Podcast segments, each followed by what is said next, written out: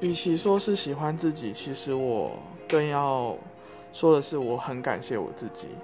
人不可能是完美的，生活不可能是平顺的。你听在听这个呃这段音频的人，不一定是公主或是王子，而我也不是公主。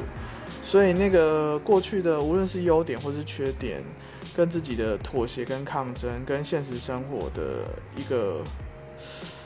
一个互相砥砺的成长，然后带着自己始终如一的走到现在这个地步，我觉得真的很不容易。呃，虽然我已经比其他人很多人幸运了啦，我有我至少是健健康康的长大嘛，那这不知道已经赢过多少人了。